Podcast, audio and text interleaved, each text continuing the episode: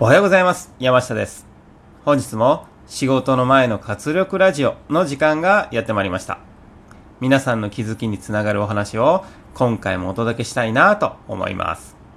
最後には職場や家庭での実践につながる今日の心がけから何か一つ行動に移していただけたら嬉しいです。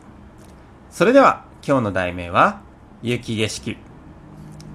ある日の天気予報を見ていると今晩より雪が降り始め、明朝は雪が積もり、交通機関に乱れが生じる場合があります。とアナウンサーが伝えています。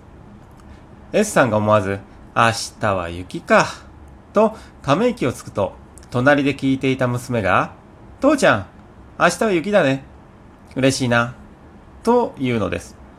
その言葉を聞き、子供はのんきでいいな。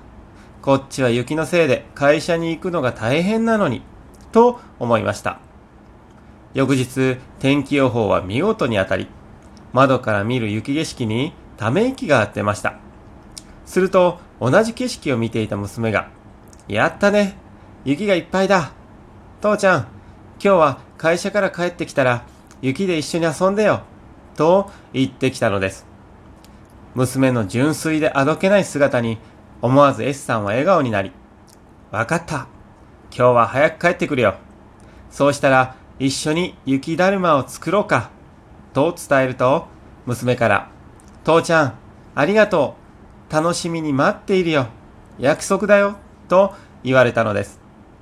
娘の喜ぶ姿を見た後の雪景色は、とても綺麗な景色に変わって見えた S さん。天候気候に不足不満を持つことの無力さを娘から学んだのでした。